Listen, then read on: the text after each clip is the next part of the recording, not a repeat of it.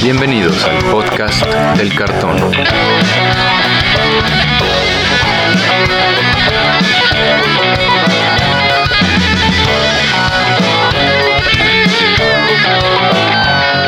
Arrancamos. ¿Qué tal amigos? Bienvenidos de nuevo al podcast del cartón, el podcast donde platicamos sobre todo lo que tiene que ver con el juego Magic the Gathering.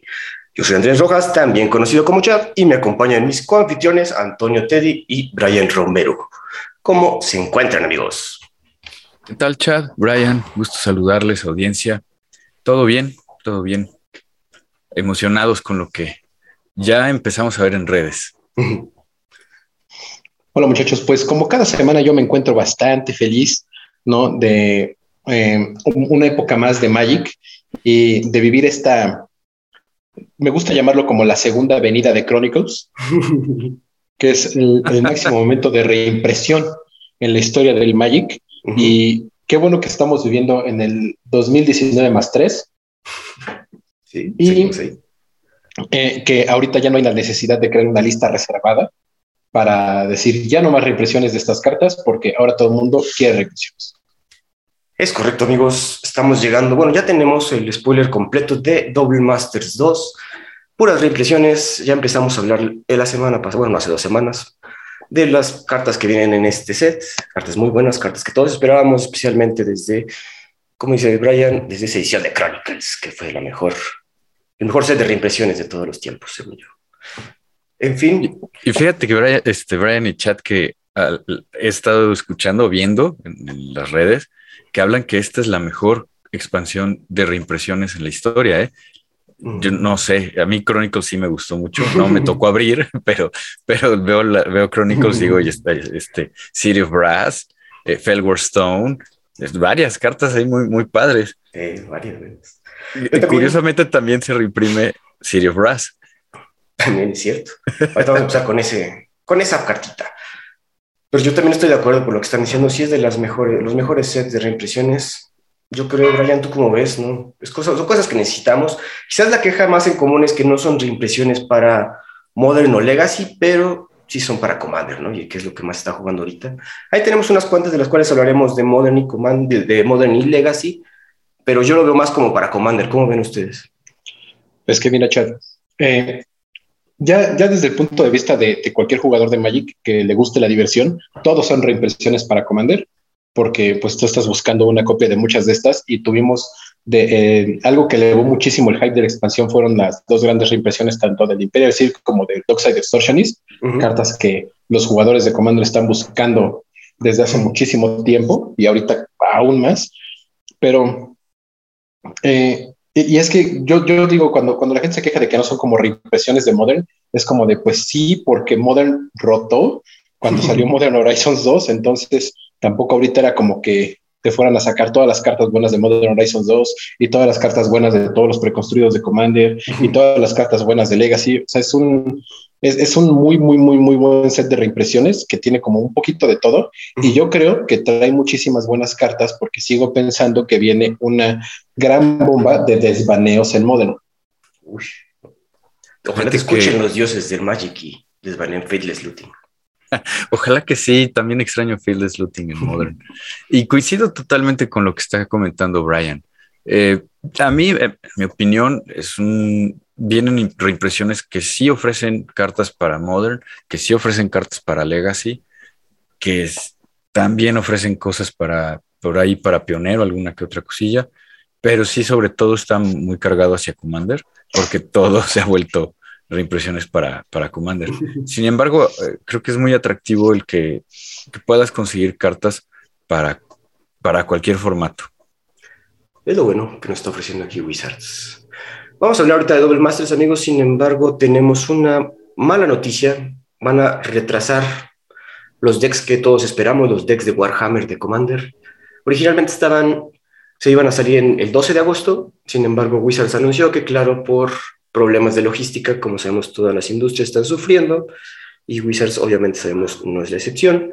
Pues tuvo que retrasar su lanzamiento. Entonces, todos aquellos como Brian que están esperando comprar su deck de Warhammer ¿Cuál vas a comprar, Brian?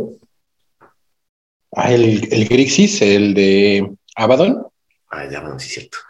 El que se spoiló ese, porque soy muy fan de los Space Marines y me voy a dejar corromper por el caos para manejar estos Space Marines del caos. Pues lamentablemente va a tener que ser un poquito más hacia octubre, 7 de octubre específicamente, Brian. Eh, sabíamos ¿no? que estos retrasos están afectando diversas líneas de producto de Wizards, pero porque no, no pensábamos que los de Warhammer, ya que habían sido spoileados desde hace más de un año, creo, ¿no? Es que, es que desde, desde principios de año han estado con retrasos de muchísimos de sus productos. Eh, creo que todo esto tiene que ver con el transporte vía barquito, ¿no? Y, los puertos y todo eso que están como súper saturados. La verdad no sé mucho de importaciones, yo solo sé que no se imprime en mi país, pero este, el único problema, el, bueno, el, gran problema que yo siento que, conlleva todo este retraso de, producto, fuera de que pues no vayamos a tener estos decks eh, en la época que nosotros pensábamos que los íbamos a tener, es que qué tal si en un momento llega como que se junta tanto producto que ya de por sí ahorita cuesta como que trabajo mantenerle el paso a, las impresiones de producto de, de, Wizards y más si eres un jugador de Commander que te sacan producto nuevo cada 15 días. Eh, entonces, imagínate que en la época de eh, septiembre a diciembre, de repente salga, sacan los decks de Warhammer, las dos expansiones que vienen de Magic, la. Eh, ¿Cómo se llama? Este, el Noble Stable, Infinity, no todo junto y de repente este, ni tus ahorros, ni tu aguinaldo, ni la hipoteca de tu casa te van a alcanzar para comprar todo el producto que quieres de Magic, porque todo te lo van a estar dando en un lapso de tres meses y pues va a ser una, una pequeña gran locura porque eh, pues tanto jugadores como tiendas, ¿no? De tus tiendas locales, ¿no? Los distribuidores, pues, ¿qué van a hacer, ¿no? Con teniendo que estar gastando de repente tan cantidades fuertes porque hay que comprar todo esto que la gente lo va a querer lo va a ir queriendo, ¿no? A lo, largo de estos meses. O sea, sí, sí se me hace complicado. Espero no pase, ¿no? De todas las cosas que puedo prever en, a futuro, espero esta no sea una de esas, pero sí, sí espero no se complique y, no signifique que se van a juntar todos, pero si no se juntan todos, significa que se va a trazar todo lo demás también. Entonces, a lo mejor estamos viendo eh, eh, un, Infinity o Dominar United o la, la guerra de los hermanos atrasarse hasta al 2023, ¿no? Ya para saber. Eso está difícil. Teddy, ¿cómo ves? Sí, efectivamente, ya lo habíamos platicado aquí en el podcast. la cadena de suministro a nivel mundial está súper atorado. Esperemos, como dice Brian, que no, se, que no se complique tanto para que no se atiborre, para que no se junten todos los productos. Nos queda esperar, ¿no? Eh, por ahí a lo mejor tendríamos que decirle a Wizard, hey, aquí en México también podemos imprimir, ¿no? Y a lo mejor tratar de, solventar un poquito de la producción y de, la distribución, sobre todo para Latinoamérica. Estaría bueno, sí. Pues, bueno, ahorita una pregunta que se me acaba de ocurrir que dijiste, Brian. ¿Tú crees que, que este, esta problemática de suministros llegue a alcanzar los sets de estándar? O sea, los sets principal, de la línea principal, tengo que decir, Dominar United se retrasa un mes. Pues mira, hasta ahorita no ha pasado. Eh, yo espero que no pase, pero ahorita viendo con, o sea, no, no creo que tengan como que, bueno, quién sabe, ¿no? A lo mejor sí tienen como su barquito para su producto extra, como Double Masters, los Secret Lair, los decks de Commander de Warhammer y su barquito para el producto de estándar o lo manejen con distintas prioridades de entrega. Pero a mí, por ejemplo, que soy una persona que ahorita de repente ya hay calificatorios de estándar, eh, puede haber después un calificatorio para el... Ahorita es pionero, ¿no? Pero eh, ¿Qué tal si después el estándar se vuelve otra vez como la, eh, el, formato importante? Eh, no, ajá, el formato importante para, los, para el Pro Tour y, y, no lo puede estar jugando porque se está trazando, sí se me hace como medio complicado, ¿no? Y más porque tú esperas que rote, ¿no? Y ya nos ha pasado, venimos de años de venir como que un estándar estancadísimo y ahorita que sentimos que sí se está moviendo un poco, de repente es como de, ay, puede que se trabe acá. Entonces, no sé, yo espero que no, pero al mismo tiempo es, no es, yo espero que no me saquen el deck de Warhammer que me quiero comprar para jugar Commander con mis amigos, con la expansión de estándar que quiero para jugar los Fridays en mi tienda local, con el, producto de Infinity para las tierras bonitas que quiero meterle a todos mis decks. Ay, Dios, nos quitan todo, amigos. En fin, esperemos que no se retrase más. Cualquier producto que quieran, amigos, vayan previendo. Vamos a regresar a Double Masters. Y es que Double Masters no trae cartas nuevas, sin embargo, lo que hizo Wizards muy hábilmente es hacer una especie de Pauper Masters. ¿Qué nos referimos con eso? Hubo muchos downsheets o, como si se rebaja, bueno, rebajar rareza. Sí. Algo así, ¿no? cambiaste de rareza para abajo, ¿no? Exacto, ¿no? Downshifts, movimiento de rareza para abajo. O sea que antes cartas que eran uncommons ahora vuelven comunes. Y algo que, bueno, ahorita nos dimos cuenta que sucedió en Double Masters, una carta rara que se volvió común en Double Masters. Hay varias cartitas. Brian, ¿cómo ves? Tú creo que tenías varias ahí que querías comentar. Sí, de, hecho, no, no creo que no, es la primera vez que una carta rara ya se vuelve común. Creo que había una, uno que se llama Scion of the Wilds, de Ravnica original que era rara y ahorita ya era común en dos o tres expansiones, creo que la vi. Ah, bueno. Pero ahorita, eh, digo, para, los que no lo saben, ya lo hemos comentado aquí en, el programa, eh, la forma en la que manejan la rareza de las cartas en, en una expansión es con el fin de cómo se va a jugar limitado. Entonces, eh, una carta es rara para que no aparezca tanto en tu pool delimitado, ¿no? Ya sea en un draft o en un sealed. Eh, una carta es un común para lo mismo y una carta es común para lo mismo, ¿no? Para que te salga más en, tus pools. Y ahorita, por ejemplo, con esta variación de raras, ¿no? Desde comunes hasta míticas en Double Masters, sí me sorprendió bastante que decidieran pasar muchísimas cartas. Eh, ay, que costaban hasta, ya, yo llegué a ver algunas de estas hasta en 10 dólares, ¿no? Un commons de 10 dólares por algunos decks. Ahorita ya son comunes y van a abundar, espero, ¿no? Por todo, pues, las tiendas de Magic. Y, creo que eh, es una excelente opción para, pues, modificar también el, este formato Pauper que es bastante popular. Es como la, la mejor opción budget de decks de cuatro copias para jugar Magic y le metieron un montón de cosas que vienen a mover completamente, yo creo que el formato y a causar, yo creo que un poco de caos para esta, este grupo, ¿no? De Pauper, ¿no? De, de los que deciden qué se banea y qué no. Ajá. El comité de Pauper para ver qué hacen, ¿no? Con todas estas cartas, porque sí, hay por ahí una o dos que yo digo que van a causar ahí sus, estragos. No sé si lleguen a ser el, el enemigo número uno, pero Espero no nos pase como con las tierras artefacto de Modern Horizons 2 y ahí las dejen porque y se pongan a banear otras cosas que ni al caso. ¿No quieres hablar de una cartita en específico que yo creo que va a mover todo el meta de Pauper? Sí, a mí, a mí me gustó muchísimo esta carta cuando la vi que la, la pusieron en común. Eh, creo que es la carta de la que todo el mundo está hablando en todos lados, es Monastery Swiss Spear, ¿no? una de las grandes estrellas del mono rojo en todas los formatos que existen de Magic, es una de las. Puede jugar mono rojo, lleva cuatro de estas. Ya todo lo demás es eh, lo, que esté legal en ese, en ese formato, pero por regular, cuatro de estas y muchos daños a la cara.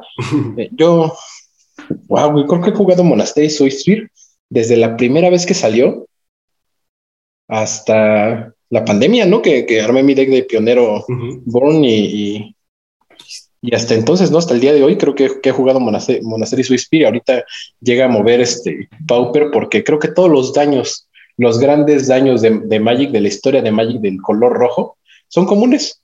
Claro, lava. Pues todo, lava spike, lightning bolt. lightning bolt, eh, shock. sí, sí. Y ahorita, mira, nada más falta que hagan a Ragavan común o al Goblin Guide común y listo, ya. Pauper tiene todo lo de. Tu, deck de monorrojo moderno es un Pauper. Yo, yo, también estoy feliz por este downshift, la verdad. Yo también soy fan, como, como Brian, soy fan de la Monastery Swift, la, la famosa chinita. Ese Prowess me ha dado muchos juegos y verla en Pauper, hasta me dieron ganas de volver a jugar Pauper. Así lo voy a poner, amigos. yo sí, y creo que sí va a mover mucho. O sea, gran parte del formato va a girar en torno a cómo vas a lidiar con esta pequeñita. Sí, sobre todo vas a tener que buscar nuevos removals o aguantar los golpes, ¿no? Ganar vida o cosas por el estilo. Ajá, por También, general ganar vida. A ganar vida. Y lo, que comentabas, ¿no, Chad? Yo creo que está bien interesante que como eh, no hay cartas nuevas, pero hay cartas nuevas para Pauper. Y esta expansión se vuelve muy atractivo para todos. O sea, Legacy, Moderno, Pauper, Commander. Y este, este movimiento sí resulta ser muy interesante. Otra de las cartitas que bajaron, bueno, estamos viendo aquí una lista, son veintitantas. Queremos hacer un episodio especial hablando bien de cómo van a mover el formato. Otro que vamos a mencionar aquí, Lava Coil, una un common, creo que originaria de Allegiance o Ravnica Allegiance, algo así. Buen sorcery para hacer cuatro daños y exiliar. Yo acuerdo, acuerdo haberlo usado mucho. Brian, ¿cómo ves? Sí, yo también fue una carta que jugué muchísimo en estándar. una carta que eh, era una estrella en el mainboard de, de los decks agro. Eh, un excelente removal, ¿no? Pues dos manas, cuatro daños.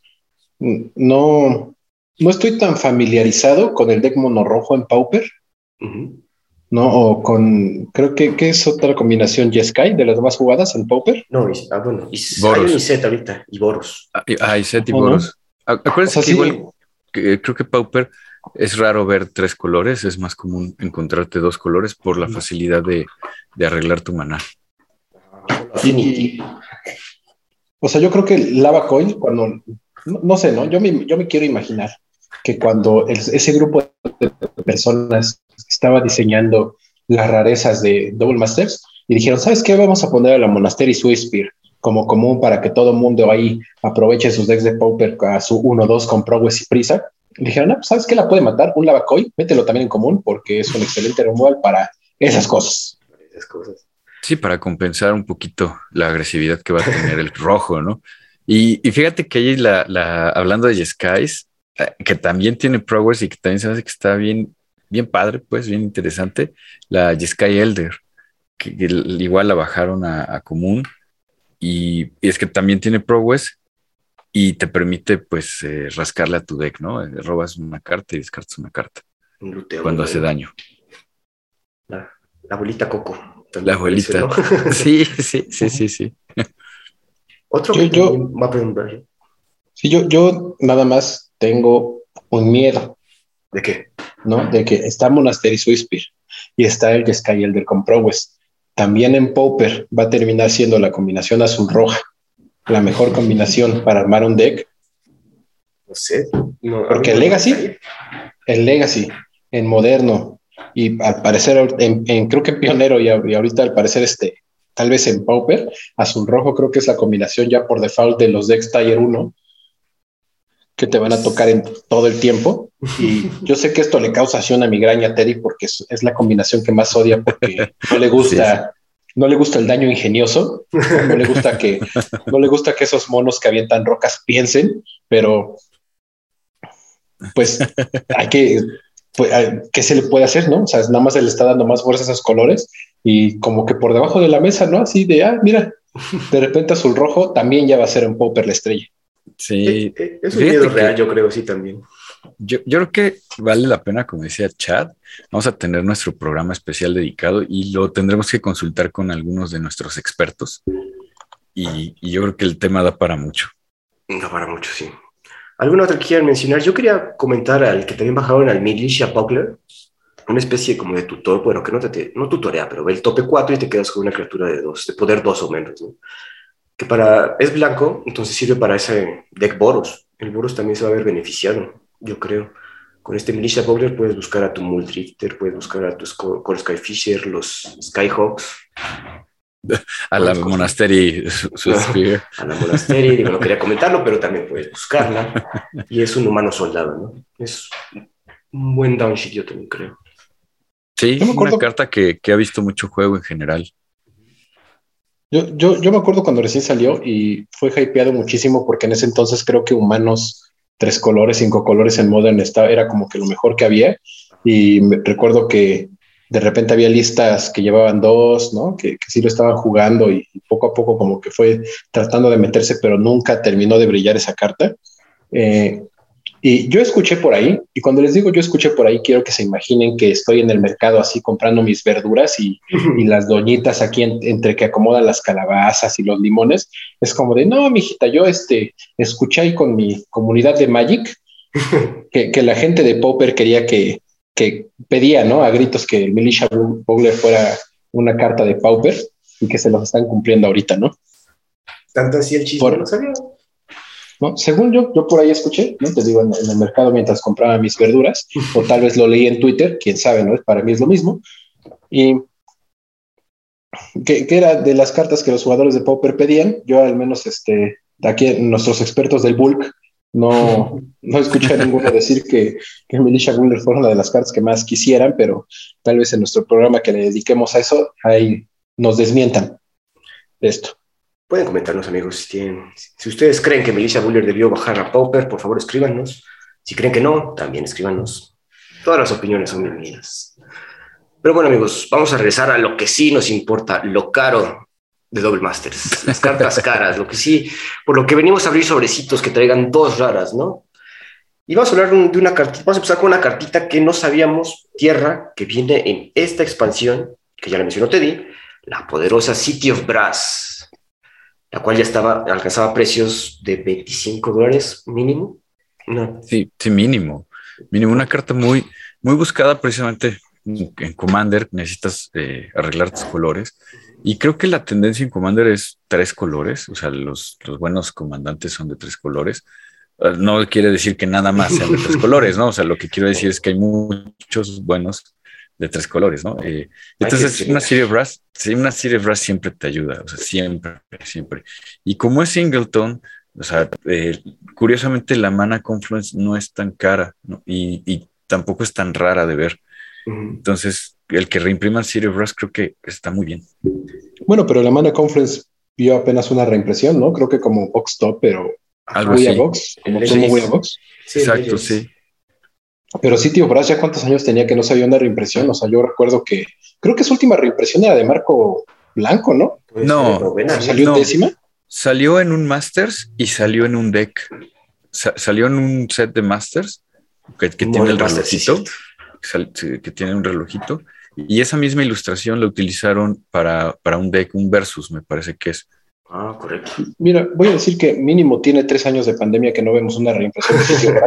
no, tiene más. Eh. o sea, coincido contigo. Sí, sí, tendrá a lo mejor cinco años, seis años por ahí que no, que no la reimprimían. Entonces sí, sí tiene un buen rato. Y es que, o sea, sí, es una de esas cartas que, que para Commander son súper necesarias que creo que ya no se juega en ningún otro formato City of Brass, ya no es lo que llegó a ser en algún momento de la historia, pero qué bueno verla, o sea, qué bueno verla aquí en, este set, qué bueno que la hayan sacado pensando en los jugadores de Commander, quienes hayan, el grupo de personas que se hayan juntado a decidir cuáles eran las cartas que iban a, reimprimir en este set, fue muy bueno, porque pues vimos muchas cartas muy necesarias, o sea, sí, muchísimas, muchísimas cartas muy, muy, muy necesarias, y al menos esta tierra y las otras que, vienen acompañadas de ella, creo que sí son unas que cualquiera que te salga en un sobre, vas a decir qué bueno que me salió y ya no la tuve que comprar, carísima de precio. Exacto. Exactamente, sí. Una, otra carta que también tiene reimpresión, qué chistoso en este set, es Conqueror Flail, una que solo había salido en un deck de Commander. Y si de, por general le llevan los decks de Godo para que no puedan interactuar durante tu turno y puedas convear, obviamente, o cualquier deck de con, con criaturas, la cual estaba alcanzando precios de 20 dólares y no, digo, no sabíamos, ¿no? sí, exacto. Sí, sí, la verdad yo no me esperaba cuando, cuando la buscamos para el, para el programa, yo no me esperaba que estuviera tan cara. Yo, yo, creo que la vi más cara, ¿eh? yo creo que sí la vi como en 30 dólares o 40 dólares en algún momento. No sé por qué, tal vez fue cuando de repente, creo que fue, fue cuando salió Wilet que ves que siempre que spoilan como un comandante nuevo con alguna temática específica, todas las cartas que a lo mejor pueden servir en ese deck suben de precio porque así funciona el comercio y el capitalismo.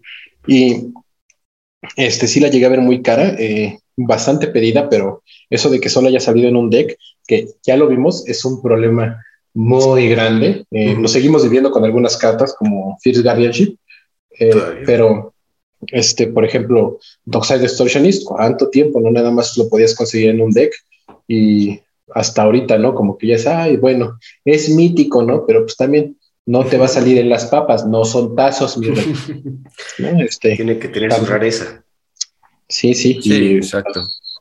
Y por la forma en la que la buscan, pues mítica. Pero pues aquí con que los qué bueno verla, ¿eh? o sea, es, es un deck, pues para los que les gustan los equipos o para los cochinotes que juegan Godo, un saludo para Alex y sus sucias manos llenas de la sangre de, de niños que les gustaba jugar cosas más divertidas.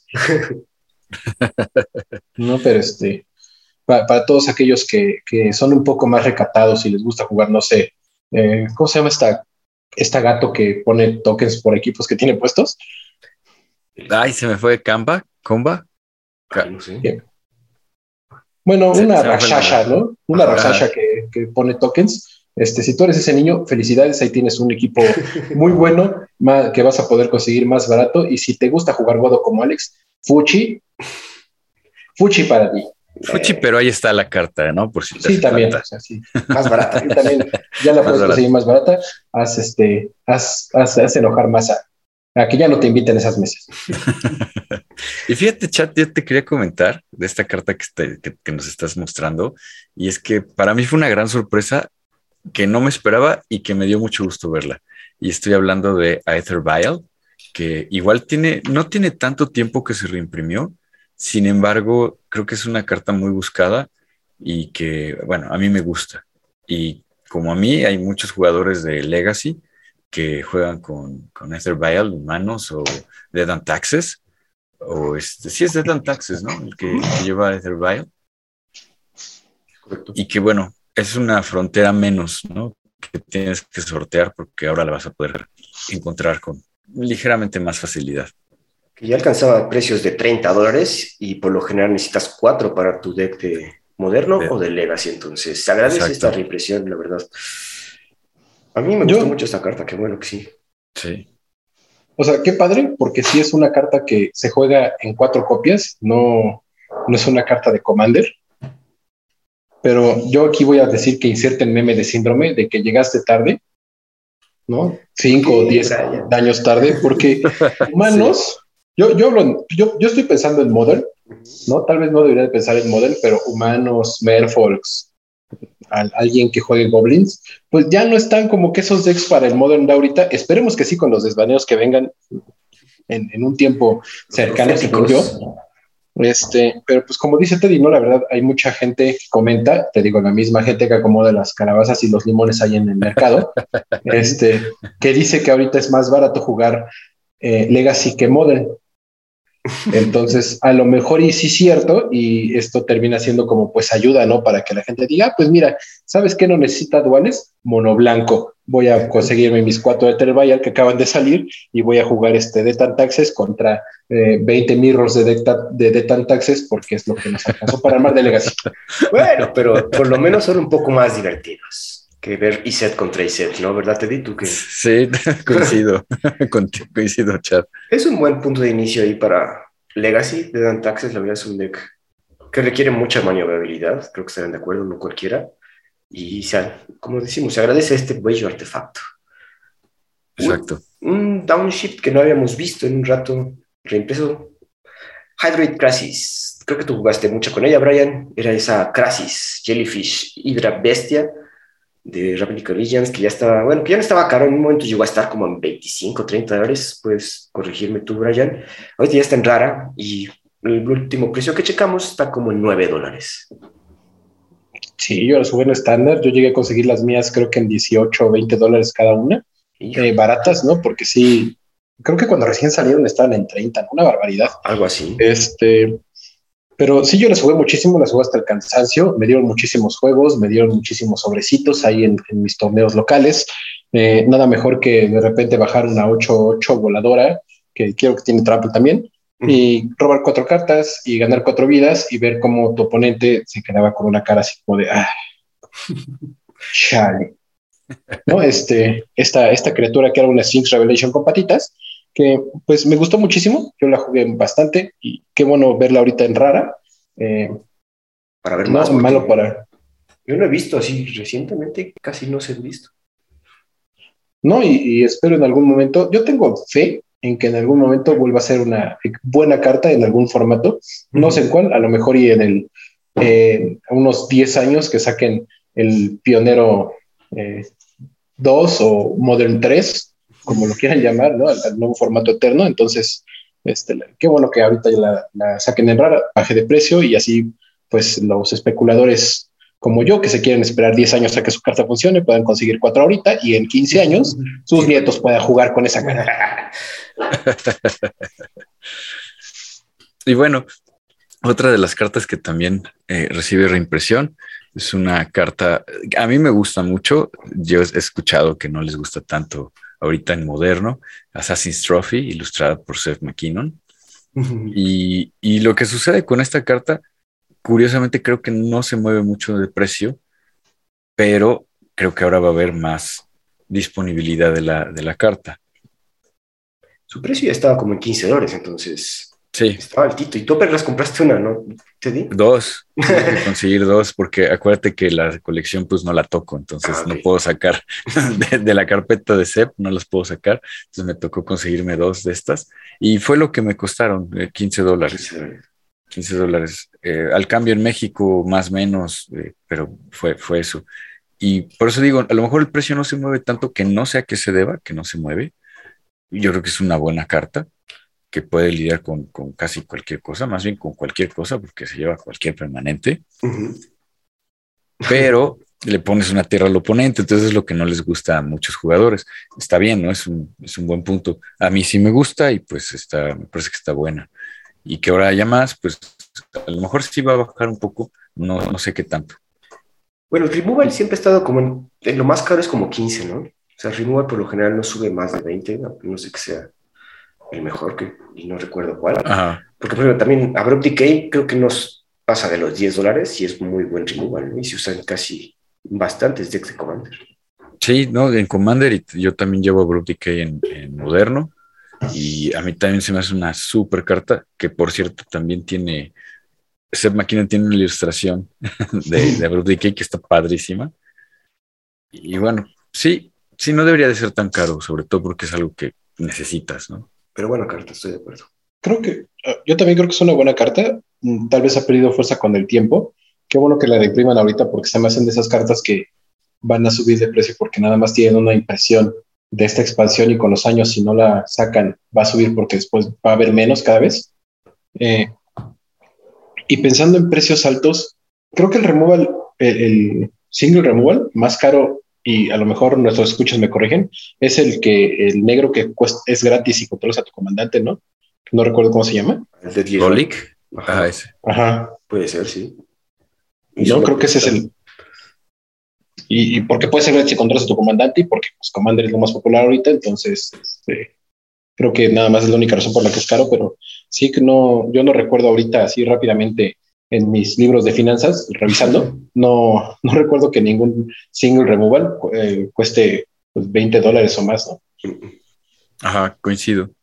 Sí, que yo tampoco recuerdo, pues. Ahora, otra reimpresión para Commander, para variarle un poco, es el Dragon Lord Dromoka, un Elder Dragon que salió en Dragons of Tarkir, si no estoy equivocado, y mítico, que te da Hexproof básicamente. Y pues digo, en ese entonces, cuando era Dragons of Tarkir, no era tan caro, y ahorita ya se supone que está en 25 dólares el, el señor dragón. Yo no sabía, eh, se acepta su reimpresión, que bueno, porque semejante criaturota no tendría que estar tan cara. Sí, sobre todo que se presta para ser un muy buen comandante en verde y blanco. Y eh, ya sabes, hace lo que el verde, ¿no? Eh, que no lo puedan contra- contrarrestar. Te, tiene lifelink y que aparte eh, hace lo del gran abolisher, ¿no? Ah, abolisher, sí. Hace, hace lo del abolisher. Es una carta bien interesante que yo nunca he jugado en Commander, nunca he jugado contra él, pero creo que sí está bien bueno. Pues ya, ya habíamos hablado. No, ya habíamos hablado de, de, de este dragón, ¿no? Al- en, en podcast pasados y qué bueno verlo, qué bueno ver al, al único otro dragón eficiente también reimpreso y que no haya sacado todo el ciclo. Qué bueno que, que lo hicieron de esa manera y este es el mejor, a mi gusto, que, que pudieron haber visto en, en esta expansión. Y nunca lo jugué, eh, sí conocí gente que lo quería conseguir, pues ahí está. Y güey, es de esas cartas que ni te das cuenta y de repente, ay, güey, ¿por qué? Sí, veintitantos 25 dólares.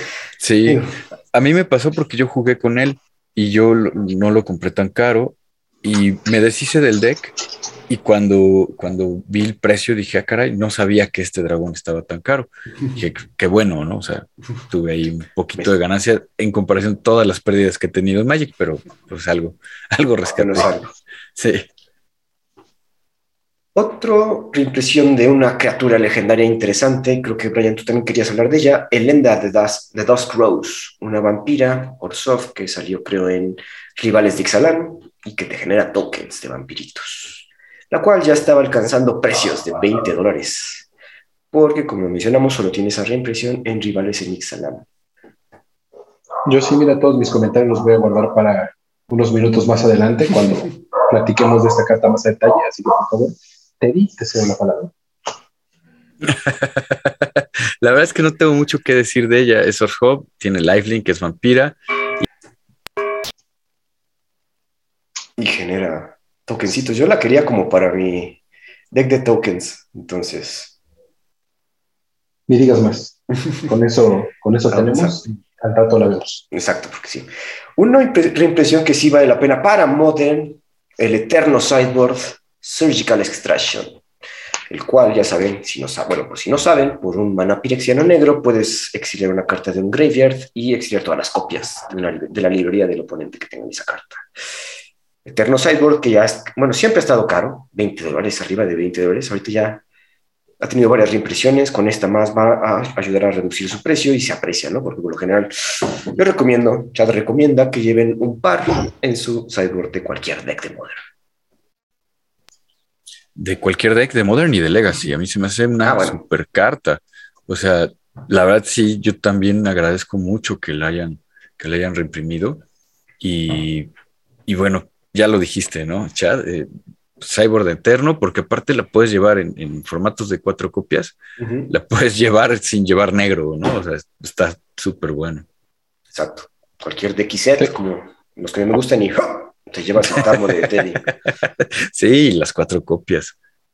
Yo, yo también, esta es una de esas cartas que digo que llegó demasiado tarde, ¿no? Porque es que cuando más la necesitábamos era cuando estábamos viviendo el, el horror de Hogak en Modern y, y, que cuánto llegó a costar como 70 dólares, ¿no? Porque ya las llevabas de main a fuerza porque Hogak era el deck más fuerte y una Ay, no, yo nada más recuerdo esas, épocas.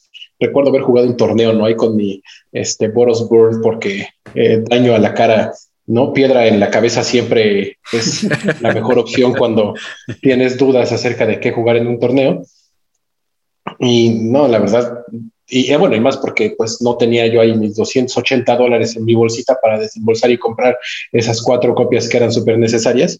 Y, y, ahorita ya la sacan y es como de, bueno, pues ya siempre va a ser muy útil, siempre es, es una carta útil ahí en, en, tu site, pero ya no es lo que fue, lo que se necesitaba, ¿no? En, en esos momentos y que ahorita la reimpriman es como de, bueno, está bien, ¿no? Eso no quiere decir que vayas a, a salir Hogak de la lista de baneos, pero pues mira, ahorita que acaban de salir, ahorita que van a estar un poquito eh, baratas, ¿no? Y muy accesibles porque va a haber en cantidades, consigue tus cuatro y así si algún día Wizards de repente se vuelve a resbalar con la cáscara de la tontería y decide sacar otro Hogak, pues ya vas a tener una respuesta ahí sin tener que vender uno de tus riñones.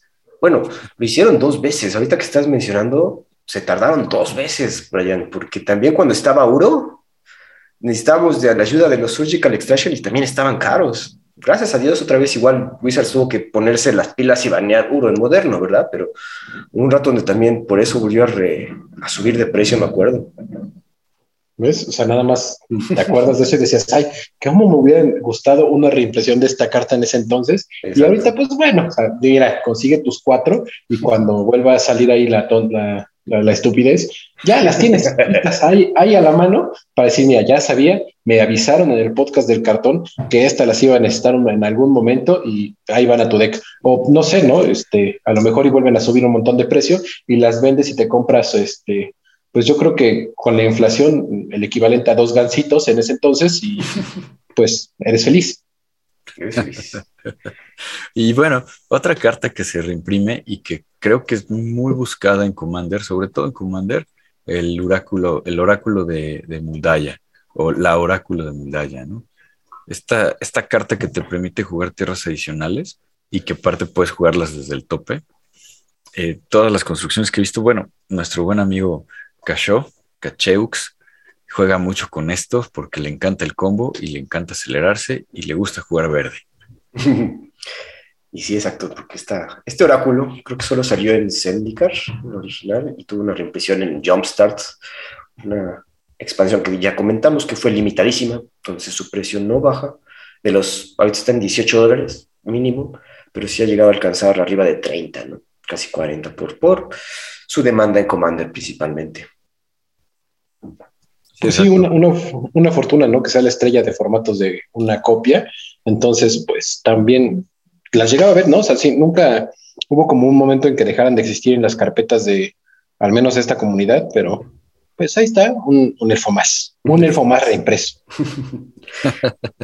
y continuando con esa línea tribal, una reimpresión que yo agradezco mucho, un zombie, el Grave Crawler, Grave Crawler ese zombie 2-1 por un maná que no puede bloquear porque es un zombie inútil, pero lo puedes castear desde el graveyard si controlas un zombie, ¿no?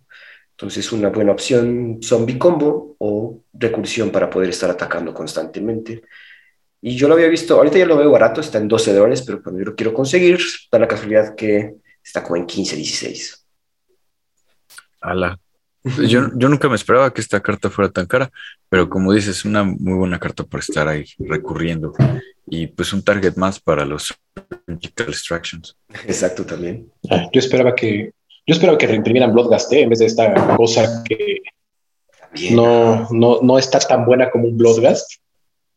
Pero pues ya nos dieron Gravecrawler, entonces no me voy a quejar porque al parecer Wizards of the Coast no quiere que yo sea feliz y pues nos sacaron esta carta en vez de la que pues yo quería, que de todos modos ni le iba a conseguir, pero estaba más padre un broadcast que el Gravecrawler. Oye, Brian, pero te voy a decir por qué Wizards sí quiere que seas feliz. Porque nos van a reimprimir Force of Negation. Creo que todos queríamos, los jugadores de Modern y los jugadores de Commander, queríamos ver esta reimpresión de el Force of Will bebé Force of Negation, que salió primero en Modern Horizons. Estaba alcanzando precios mínimos de 70 dólares, la desgraciada. Sí, y en esta ocasión nos, nos, ofrecen una, o sea, la, ilustración normal y nos, nos, ofrecen una ilustración alternativa sin borde, borderless. Sí, sí, una, una carta muy, muy deseada.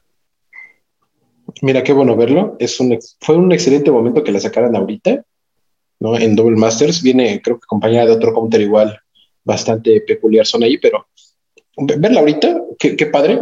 Te digo que siento que vienen desvaneos para Modern y ahorita este Force of Negation se me hace como esa carta que quieres tener eh, si nacen más decks en moderno, porque no, y de una vez lo voy a decir, porque yo creo que va a haber muchos desvaneos en Modern, porque Wizard se ve que no quiere banear nada en moderno.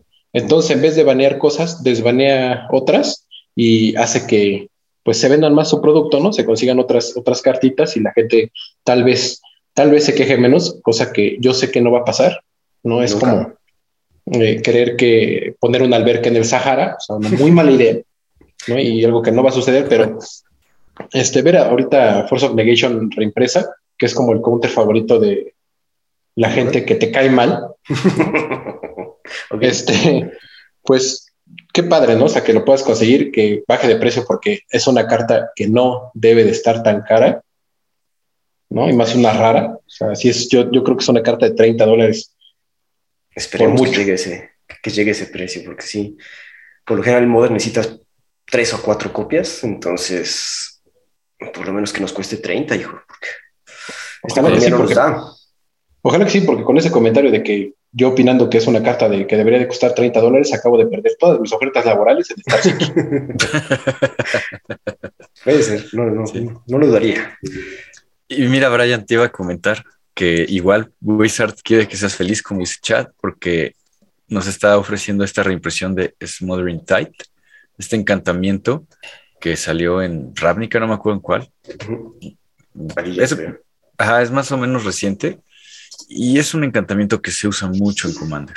Mucho. La verdad, yo lo juego, lo juego en un deck con mi, con Alela. Y generalmente cuando lo bajo, yo no me doy cuenta de lo que estoy haciendo hasta que veo el resultado. Y, digo, wow, o sea, te adelanta mucho.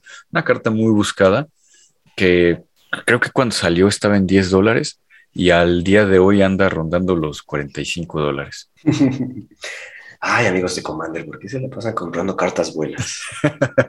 bueno, es que te voy a comentar que eh, es que en blanco, la verdad lo habían abandonado mucho y esta era de las pocas cartas que, que sí cambiaba, que sí impactaba una mesa. Entonces, la verdad es que sí, sí es una muy buena carta. Mm, yo, yo concuerdo contigo, Teddy. Y de esta carta sí, a pesar de que voy a hablar de ella en algunos minutos, este, voy a, voy a opinar ahorita diferente de ella porque sí, cuando yo la vi spoileada aquí en Double Masters dije qué bueno porque es una, una reimpresión que se necesita, es una carta, voy a decir divertida de jugar porque de repente pone muchos tesoros, eso de andarle preguntando a tu oponente todo el tiempo de tesoro, ¿no? Este, se, me, se, me, hace divertido. Eh, yo también la jugué en mesas de Commander y eh, se me hizo muy, muy buena, ¿no? Este, en, muchos momentos se me hizo también muy básica en otros porque de repente no tenía mano y tenía un montón de tesoros y no tenía nada que hacer. y, mi comandante, este, faciadísimo fuera del juego. Entonces, pues no había mucho, mucho que hacer, pero yo la vi, me alegré bastante, pero hubo ciertos comentarios de los cuales les voy a platicar después que me hicieron cambiar de opinión acerca de esta reimpresión. Perfecto, vamos a hablar más adelante de Smothering Tide. Vamos a terminar con los bombazos de acuerdo a el podcast del cartón. Y es que Wizards nos va a dar la reimpresión de una carta que no había reimpresión desde apenas, pero antes tenía un rato que no se veía reimpresión. Concordant Crossroads, ese encantamiento Word Enchantment, tiene el wording de hecho viejito.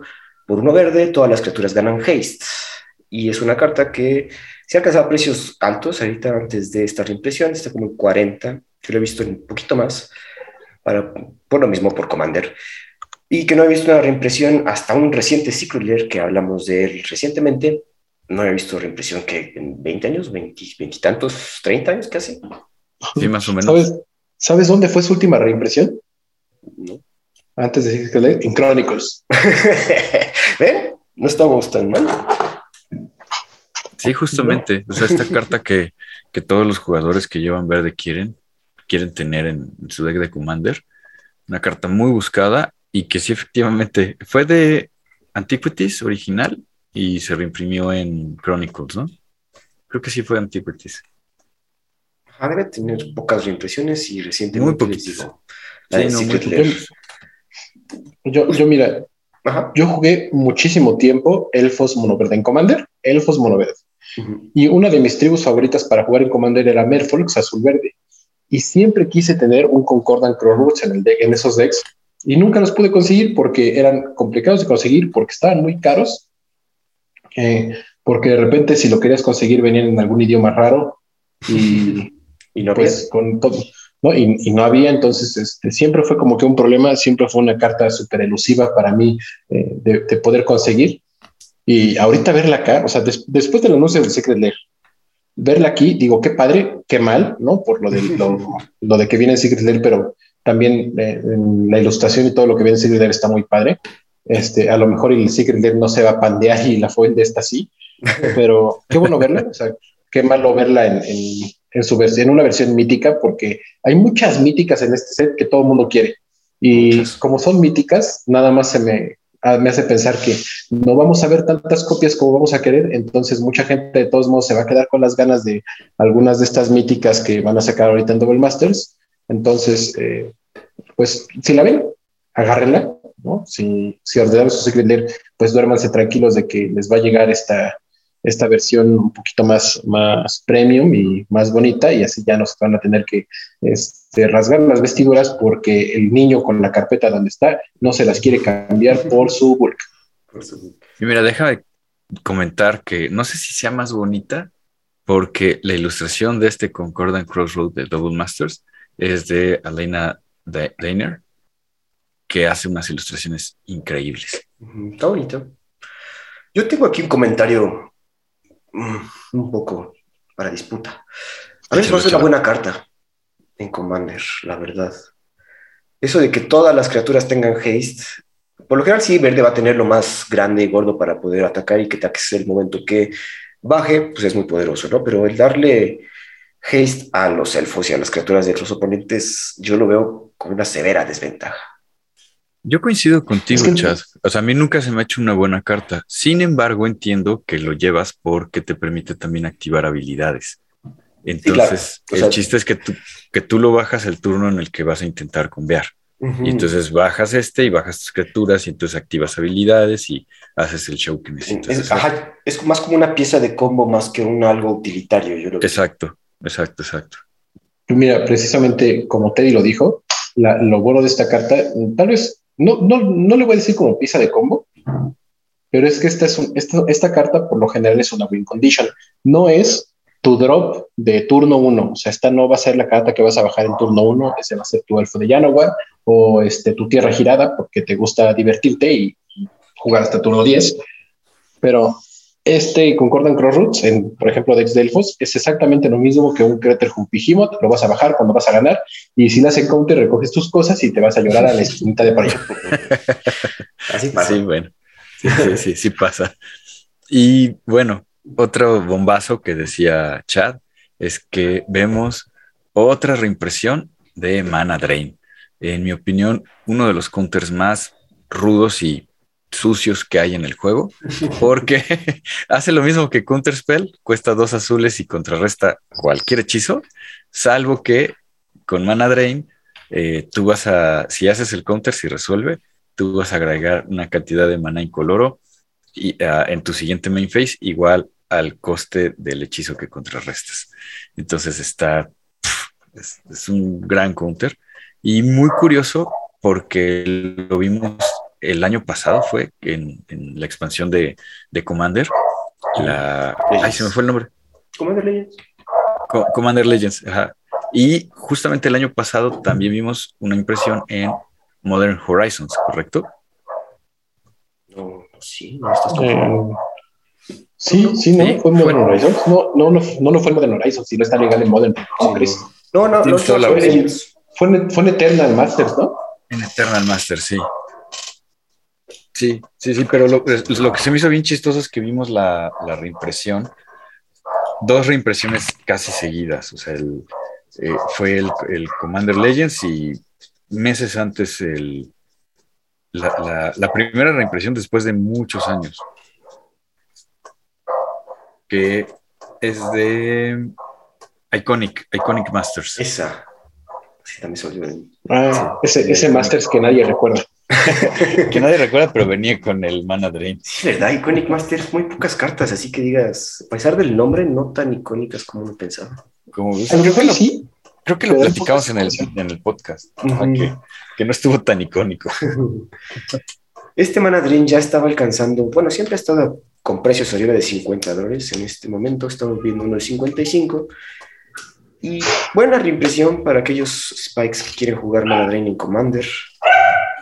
Yo, yo ya no soy tan fan, amigos, fíjense.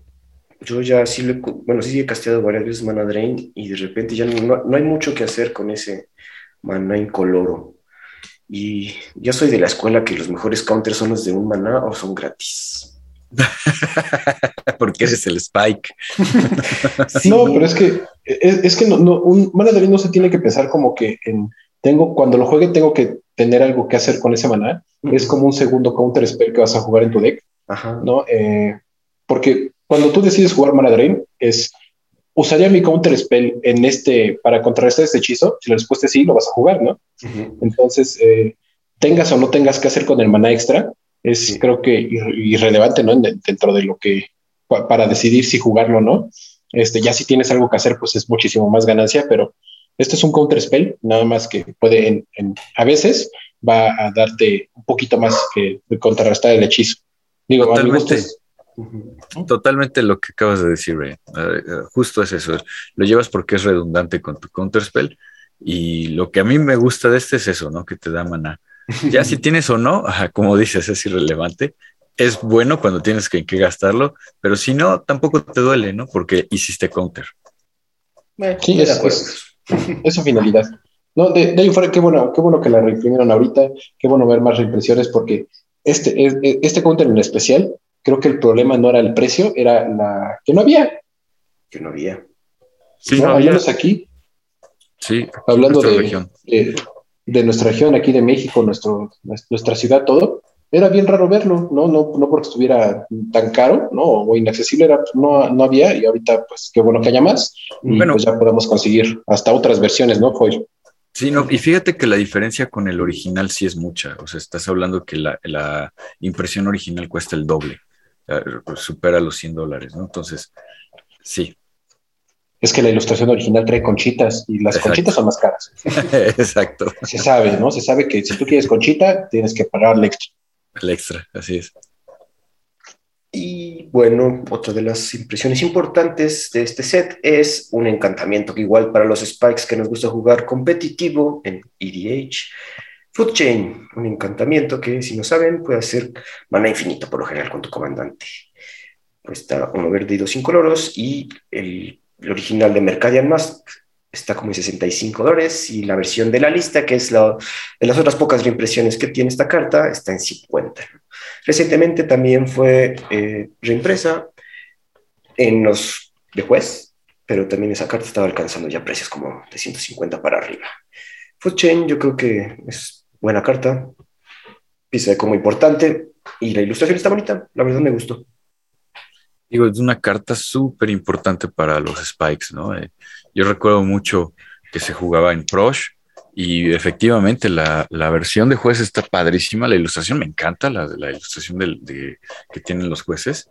Está súper padre, pero qué bueno que, la están reimprimiendo y, pues haya un poco más en el mercado, ¿no? Que, sea más fácil de conseguir.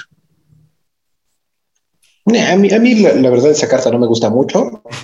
Eh, no soy muy fan de la, de la cadena alimenticia, ¿no? Este, pero o sea que bueno, ¿no? Para, para toda la gente esa que le gustan los combos con verde, eh, ahí está su reimpresión, ahí está su carta, ahí está su mítica, ¿no? Para que, que está muy cara, ¿no? Y que ya va a estar un poquito más, más barata y más accesible, pero me, puche, no, no me fascina esa, ese, ese, tipo de cartas. No, yo no soy muy fan, sé que hay gente que sí, ¿no? Este, pero para mí es me.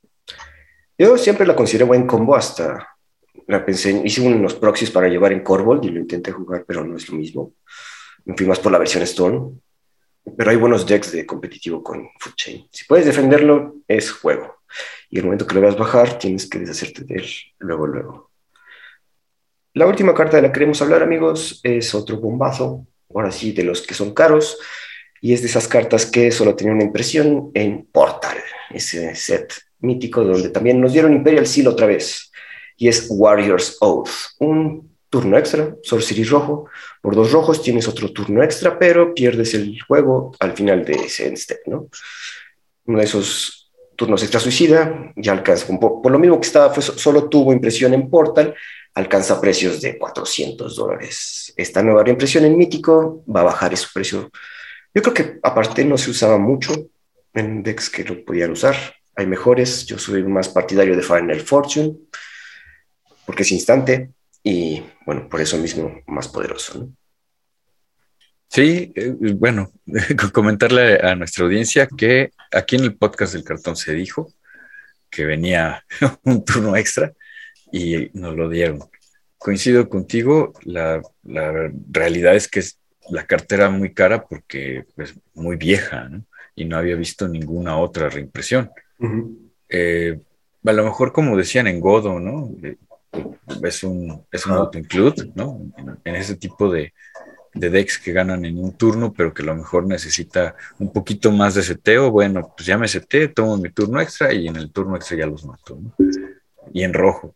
Entonces, bueno, está, está bien. Yo creo que se agradece que, que la hayan reimpreso. Mira, yo quería, yo quería la captura de Yancho. Me dieron Warrior Out. Está bien porque va como dentro de, de mis colores favoritos eh, tal vez de, como Obeca, ¿no? Que querían más de este tipo de cartas, pues ahí la tienen. Eh, no sé si eh, los, la gente que juega Commander con Velomacus, ¿cómo se llama? Velomacus. Lordhold. Ah, ah, Lordhold, ¿no? También la, la lleven. pero pues qué bueno que la vemos, ¿no? Este, una carta de portal carísima y que ahorita ya pues la vamos a tener accesible y a un precio también más accesible, entonces vamos mucho mejor, ¿no? Una buena reimpresión, no la que quería, pero tal vez la que necesitaba. la que el pueblo necesita. Sí, totalmente. Pues amigos, eso serían todas las cartas. Ya está todo el spoiler, lo pueden encontrar en internet si quieren ver todas las cartas que trae esta Double Masters, todas las que valen la pena, son muchas. Súper buena expansión. Yo concuerdo con lo que comentamos al principio. Si es de las mejores expansiones de Magic en mucho tiempo. Sí, hombre. Se esperaba mucho y, y creo que está cumpliendo. Y para finalizar, por lo general le hacemos un top 3, un top 5, perdón. Ahora vamos a hacer nada más top 3 porque son reimpresiones, no hay cartas que nos impresionen mucho y nuestro top 3 estaría más bien basado en cartas que queremos comprar. Personalmente, amigos, yo no compré una cajita, sin embargo, voy a hacerme de las singles que voy a necesitar y estas serían las que yo personalmente, Brian personalmente y Teddy querríamos comprar. Teddy, ¿quieres empezar? Sí, ya sabes que para variar tengo una mención honorífica y me la, voy a echar, me la voy a echar rápida, ¿no? Eh, yo incluí Sensei's Divining Top porque yo tuve un Sensei's Divining Top hace algún tiempo y la carta me gusta, es una, se me hace que es una buena carta. Me deshice de ella, la verdad dejé de usarla y estaba cara. Y cuando me deshice de ella pensé que, pues dije, me estoy deshaciendo de ella y nunca más voy a volver a conseguir uno porque se me hace muy caro para lo que hace. El que esté aquí me ofrece la oportunidad de que esté más barato, baje de precio con la ilustración original, el trompito mexicano, y, por eso la, incluí aquí como una mención honorífica, porque es la oportunidad de volver a conseguirme un Sensei Divining Top. Y ya en mi, en mi top 3 oficial, en el número 3 puse Mana Drain, porque como lo comenté hace un rato, me parece que es un counter súper sucio, que me gusta mucho y que agradecería tener en Manadrey. Ryan, ¿qué carta querrías tú? Yo, mira, mi top 3 eh, fueron cartas que tanto quisiera comprar como que pienso que en algún momento de mi vida quise comprar pero también son cartas de las que quería platicar porque creo que tienen como ciertos simbolismos dentro de esta expansión y porque eh, me cambiaron la idea, ¿no? Por ejemplo, de la primera que quiero ah, platicar es Smothering Tide. Eh, te digo, lo mencionamos hace eh, un ratito, ¿no? Este, es una excelente carta en blanco, ¿no? Que jugué y me divirtió mucho. Yo la vi la reimpresión y dije, no, pues qué padre, porque es demasiado cara para pues la, gente que la quiere jugar, ¿no? Para, mesas de Commander, etcétera, porque no es la carta súper competitiva. Y a mí me cambió la idea porque recientemente anunciaron, ¿no? Este, ven que las promos de juez de este año del Yocha Academy dijo que todas iban a ser encantamientos y no iba a ser como el tema de las promos de juez. Y recientemente anunciaron que iban a sacar como promo de juez es Modern Tight.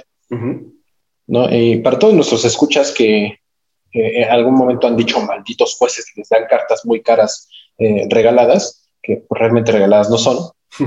Eh, una parte de esta, de, la razón por las que te las dan es como el que funcionen como un apoyo económico para los viajes que tienes que hacer por conferencias o incluso juecear algunos eventos, ¿no?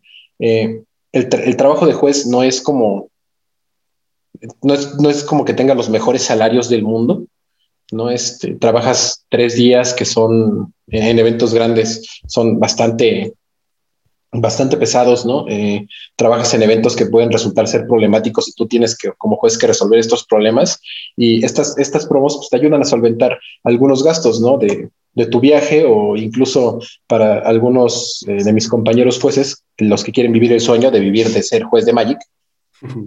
Y pues estas promos te ayudan en eso, ¿no? Y entonces a mí me cambió la idea cuando eh, uno de mis compañeros jueces comentó eso de que pues, es que, te saquen la promo de juez y luego den la opción a los demás jugadores de conseguir la misma carta, ¿no? En, un set que va a salir igual antes que la, que incluso que la promo eh, y que la pueden conseguir normal, que la pueden conseguir foil, todo eso, pues va a hacer que sea más difícil para todos los jueces que necesiten venderla para cubrir eh, su renta, su comida, su viaje, lo que sea. Eh, no, pues la van a tener ahí encarpetada un ratote porque, pues como lo sabemos, las promos de juez son caras precisamente por lo mismo, ¿no? Porque hay mucha gente que se apoya de, su venta para cubrir gastos esenciales y mm, pues ya verla ahorita, ver como que esto que también, qué bueno para los jugadores, qué malo para mis compañeros jueces, este, no, no se me hace padre, no se me hace padre que haya una reimpresión que beneficie a unos y perjudica a otros, ¿no? Porque creo que todas las cartas de Magic deberían de como de beneficiarnos a todos. Eh, pues no, una, una lástima que la, que la hayamos visto aquí en Double Masters. La, lo mejor hubiera sido, pues mínimo un año, ¿no? Este, la sacaran mucho después en algún sitio dinero, en alguna cosa este, que no, que, que, fuera un poquito, que no de valora tanto como el, precio, ¿no? O la oportunidad a los jueces de venderla y más porque te digo, va a salir antes que incluso la promo de juez. Y es una lástima, digo, una carta que yo vi con mucha alegría y que después me doy cuenta que es, eh, va a afectar mucho a, algunos de algunos compañeros, ¿no? Qué bueno que lo sacas, Brian, porque no, no, no habíamos pensado en eso, tienes toda la razón, sí, sí afecta en ese, en ese ámbito a los, a los jueces. Y pues, bueno, nos muestra, ¿no? Que Wizards no, lo único que quiere es vender más cositas. No importa quién salga perjudicado, digo, los promos de juez, la ventaja que tiene, como dices, es que siempre manejan precios más altos. Y pues lo bueno es que los jugadores de manera que ellos, yo conozco muchos, te digo, buenas tardes, ¿cómo estás? Les gusta tener bonito su deck y foilearlo y con las ilustraciones que a ellos les gustan y más exclusivas, ¿no? Yo creo que esa es una siempre ventaja para los jugadores, digo, para los promos de juez, los jueces en específico que están vendiendo esas cartitas. Ah, pero sí es un conflicto ahorita que lo mencionas. Yo coincido contigo, Chad. yo lo veo con eso. Como es una impresión especial la, que, la, promo de juez y tiene incluso un, un serial diferente con un iconito distinto, eh, no creo que les afecte mucho en cuanto al precio, les va a afectar en que la gente a lo mejor ya no las va a querer, pero ahí te va, y, esto porque he tratado de apoyar a mis, a mis amigos jueces, que cuando me ofrecen una promo de juez, trato ¿no? de, de, adquirirla, sabiendo que voy a, voy a pagar un sobreprecio, porque a lo mejor puedo conseguir la misma carta más barato, pero quiero esa ilustración porque es, es de mi amigo juez, no sé si me estoy dando a entender, ¿no? Trato de, conseguir esas cartas porque entiendo esa situación.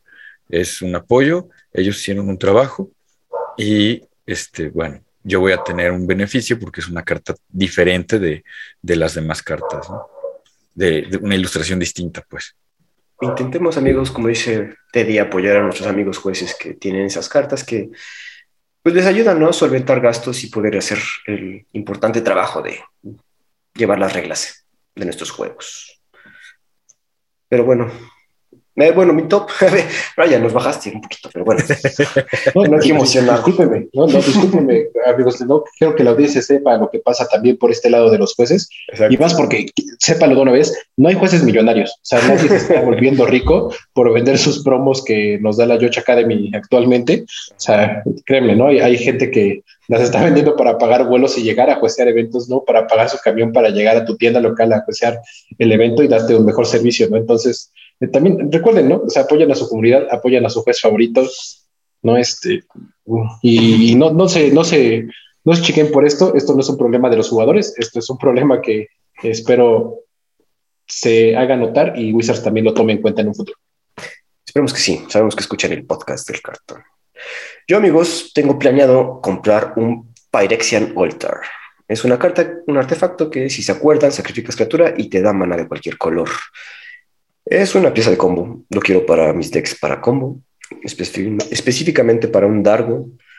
Y para usarlo también con el Gravecrawler. El Gravecrawler también permite hacer cositas con el Phyrexian Altar, ¿no? Estar sacrificando y casteando el mismo Gravecrawler y hacer ahí una Stone Count o otras cosas como drenar con algún deck aristócrata. Entonces, es una carta que planeo adquirir. Habíamos mencionado que ya alcanzaba Alcanzaba precios prohibitivos de 80 a 90 dólares. Esperemos que bajen. Su amigo Chad lo quiere comprar.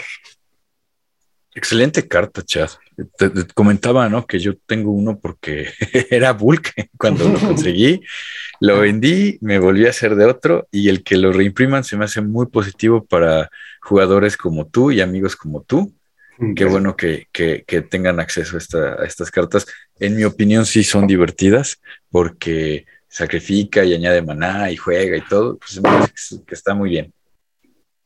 Fíjate, yo soy, yo soy muy fan de esta carta, a pesar de no ser fan de Food Chain, soy fan de esta carta porque soy fan de los pirexianos, ¿no? Todos seremos uno algún día. Y este, mi única queja con esta carta, aparte de, de que es una pieza de combo tipo Food Chain, eh, es que el arte me ha quedado de ver. Yo, yo esperaría un poquito algo diferente de un altar pirexiano. Eh, hubiera esperado ahorita algo más como tirado a, a Shieldred. Ya platicaré después de las de mis de, lo que yo espero de, de la historia de, de, Pirexia, pero sí, sí esperaba como una ilustración nueva. Esta, no, no soy tan fan de esta ilustración para una carta que siento que podría ser más emblemática hablando del arte, pero por eso me gusta, ¿no? O sea, por ser cristiana, me gusta. Eso es todo. Teddy, ¿qué otra carta vas a adquirir? Mi tope 2, eh, City of Brass. Sí es una carta que me gusta mucho. Sí es una carta que, que te hace un daño para darte maná de cualquier color, pero entra destapeada y lo que sucede es que sí está muy cara. Entonces esperemos que esta versión viene con una ilustración diferente, que también me, parece que está muy bonita. La, la que comentábamos de, de deck y de, del master, del set master, eh, me gusta mucho, me gusta mucho cómo se ve la ciudad, pues como arabesca. Y también nos ofrecen en esta ocasión una versión borderless que también está muy bonita. Entonces, la verdad es que cualquier versión es, bien recibida. ¿no? Este, de, estas nuevas, cualquiera de las, de las ilustraciones se me hace que están muy bonitas. Es una carta que me gusta mucho. Sí, clásica Rainbow Land que cualquier deck Commander te va a agradecer su inclusión. Exacto. ¿Sabes, ¿Sabes cuál es la mejor versión, Teddy? ¿Cuál? La que te salió en tu sobre. Esa es la mejor versión. coincido totalmente contigo. traigo tan pocas expectativas que lo que salga es bueno. Brian, ¿qué carta te vas a comprar? Yo ahorita, mira, mi segunda carta de mi top 2 es una carta que desde hace mucho tiempo quise adquirir porque la carta es Elenda, la rosa de Crepúsculo, creo que sí se llama en español. Este, una caballero vampiro originalmente del plano de Ixalan. Y eh, a mí, eh, dentro de lo que son así el tema de los vampiros en, en, Ixalan, que eran estos los conquistadores, me gustó mucho como que esa presencia de conquistadores que le dieron a los vampiros. Eh, un, vampiro que yo nunca supe por qué estaba tan caro, ¿no? Yo recuerdo haber llegado a un torneo, un calificatorio de estándar en aquellos, en el estándar de Ixalan y decir, ¿sabes qué sería muy buen deck para ahorita este metajuego blanco-negro vampiros? Eh, y armé una versión bastante, como diría nuestro amigo Alex Piña, a comparación del, que terminó siendo el, deck bueno de vampiros en, ese entonces. Eh, y llegué buscando esta carta, Elena de Doctor Rose. Me recuerdo llegar a, una de estas este, tiendas que estaba vendiendo cartas sueltas y decirle, oye, quiero una Elena. Me dice, nada más tengo una, la tengo en 180 pesos.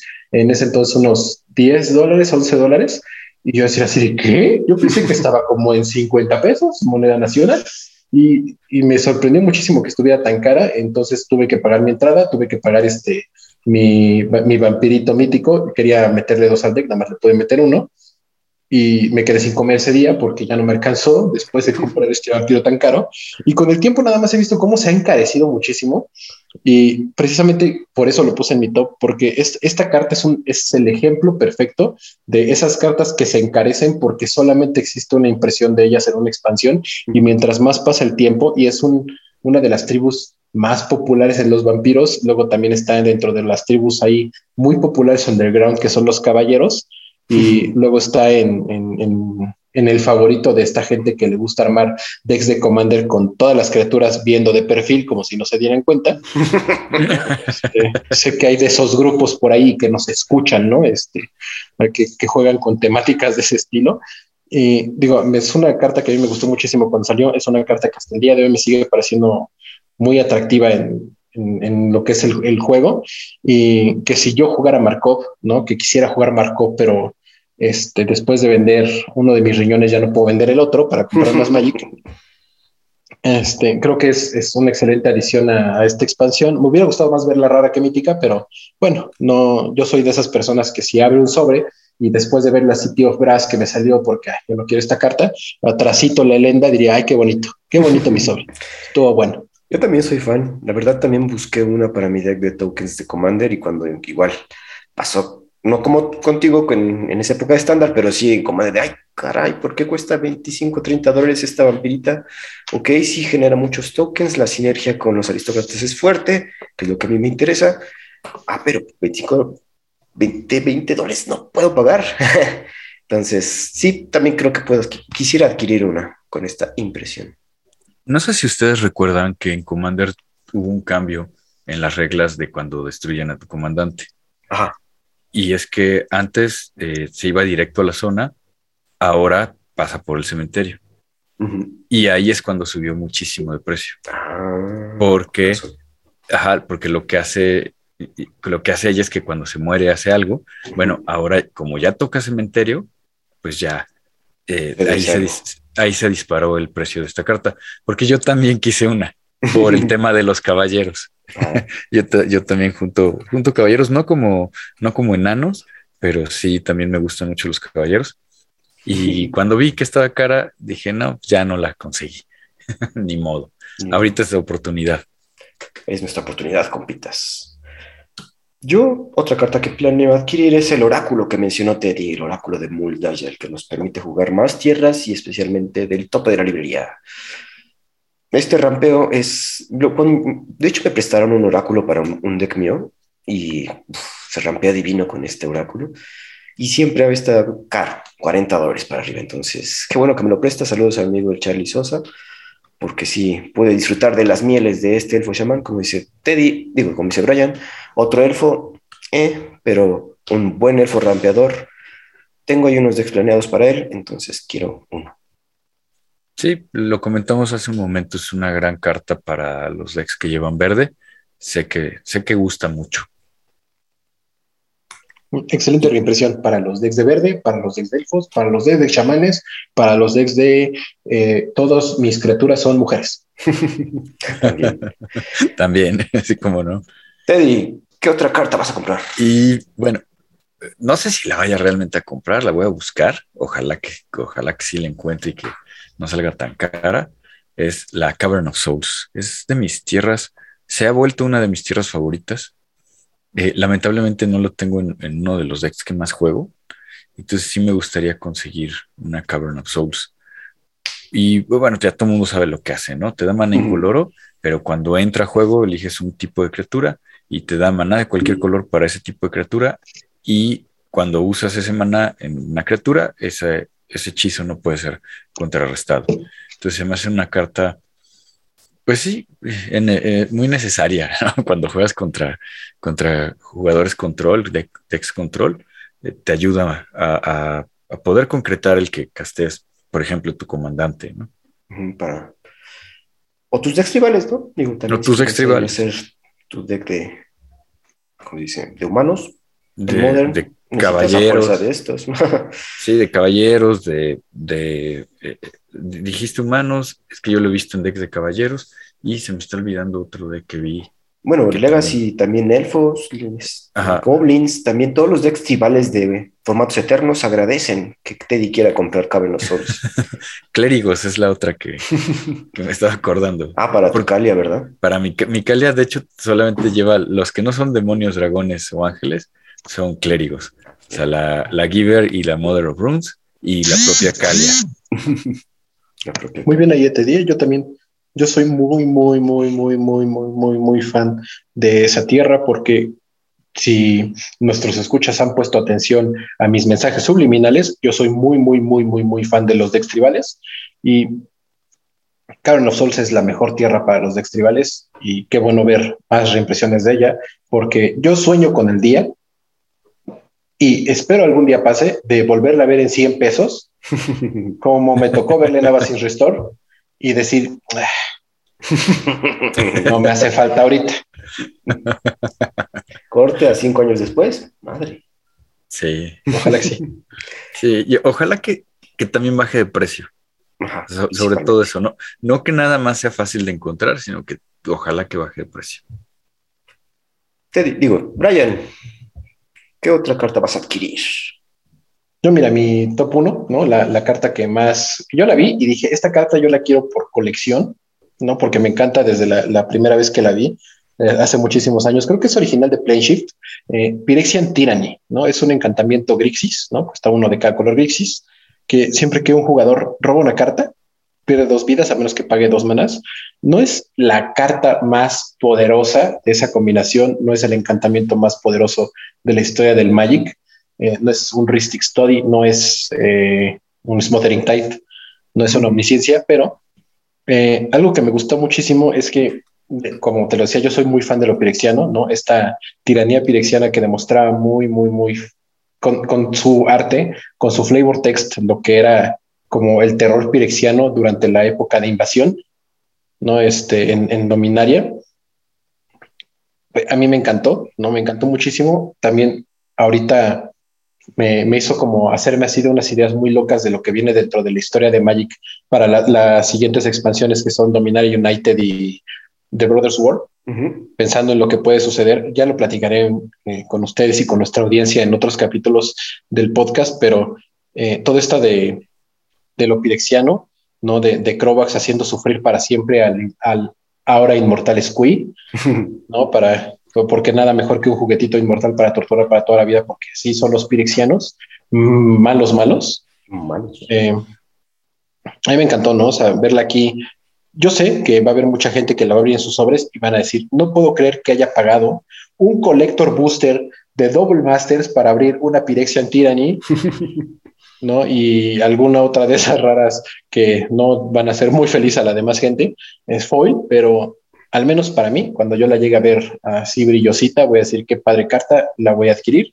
y la voy a guardar para siempre en una carpeta hasta que se eche a perder, como todo el cartón que existe en el mundo. Fíjate, Brian, que yo también quería comentarte, eh, es original de Apocalypse mm. y eh, la ilustración es de un querido ilustrador por la comunidad que es Kev Walker o Kevin Walker y resaltar el flavor text, ¿no? Que, dice así, él es eh, el regalo que me dio Jack y lo voy a, lo voy a matar 100 veces al día. Crovax to stay. Hay una traducción medio, medio rápida. Y es que es icónico. Es Crovax, el Ascendant Nevincard, el que ya destronó a este, el, Shapeshifter, se me fue su nombre. Ay, Volrat.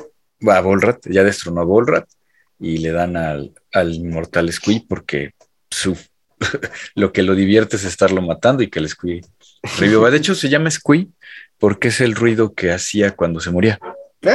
Cuando lo mataba Volrat, así Squee, y entonces él lo, rebautiza como Squee. así, a ver. Squee. Entonces ya, este, ya revivía y lo volvió a matar Volrat, ¿no? Y ahora le toca a este Acrobax, ¿no? Como, como el nuevo Evincard. Y algo que también quería resaltar es que en las rodilleras que usa Acrobax es el logotipo que se usó para la expansión de Apocalypse. Entonces está llena ahí de un flavor bien padre o sea, que Walker, Squee, el, el Crovax, que Crovax fue miembro del Weatherlight un rato. Entonces hay, mucho sabor en, esta carta. Me da mucho gusto que la hayas puesto porque eh, a mí también me gustó mucho verla aquí. Sí, y, antes quiero aclararle a todos nuestros escuchas antes de que digan, no, es que la violencia goblin también es violencia. Acuérdense, acuérdense que los goblins se usan entre ellos como carne de cañón.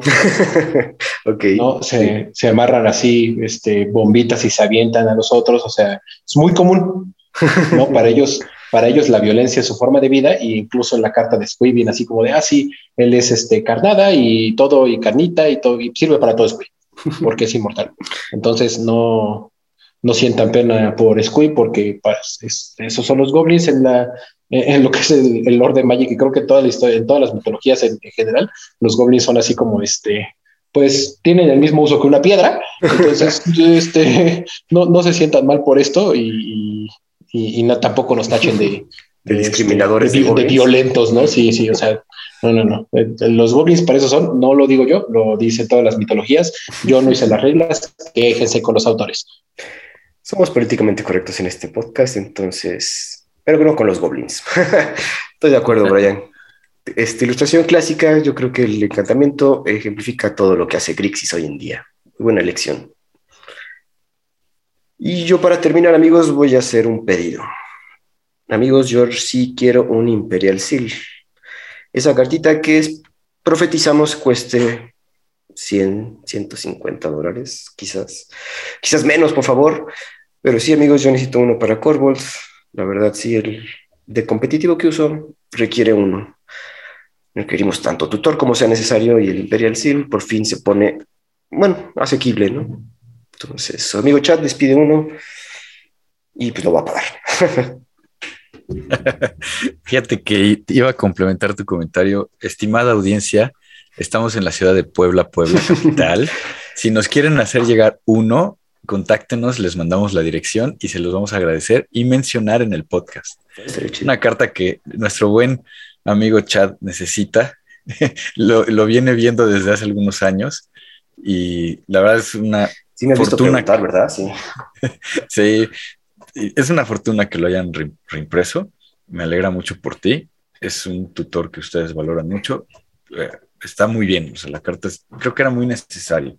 Porque aparte solamente es legal en Commander. solamente. O sea, no, no se hagan historias de que, ay, lo van a sacar en Legacy. No, no, no. Solamente es para Commander. Háganos llegar uno, por favor. Y para un nivel competitivo, o sea, nivel, o sea, no es un buen tutor. Yo estoy de acuerdo con, con Teddy en eso. No es el mejor tutor cuando tienes Vampiric y Demonic más asequibles y más dinámicos. Sin embargo, como requieres una gran cantidad de tutores para tu combo, para pelear contra esos Tazas Oracle, Demonic Consultation y ganarles en su juego de turbo, requiero uno, amigos. No es para todos los decks, según yo. ¿No estarán de acuerdo ustedes conmigo? No sé. Coincido, o sea, no es para todos los decks. O sea, de entrada tienes que llevar negro y no todos los decks llevan negro. Y no todos los decks tienen trompo, ¿no? Porque Imperial Seal con trompo es ahí lo, ahí lo puedes conseguir, ¿no? O sea, es el, es el juego, ¿no? Entonces, sí, no es para todos los decks. No, no es para todos. Es una buena carta. Creo que es la carta más buscada de la expansión. Ojalá sí se mantenga en un precio relativamente accesible, ¿no? Este, porque sí, yo lo, yo lo estoy viendo como la Jewel Lotus de este Commander Legends 3. Entonces, este, pues ayúdenos, ayúdenos, chat también. Recuerden que tenemos dinero, abrazos, menciones y fotos de perritos para intercambiar por este Imperio así. este, para, que para, que para que chat pueda vivir un poco más feliz y estos capítulos eh, sean mucho mejores. Gracias amigos por estos esfuerzos. Pues amigos, eso sería todo de nuestra parte. Eso sería todo de parte del podcast del cartón para esta semana. Nos escuchamos la siguiente semana en su podcast favorito de Magic. Hasta luego. Gracias. Escríbenos con todas tus dudas, sugerencias o comentarios a el podcast del cartón y en Twitter encontramos como arroba podcast de cartón. Hasta la próxima.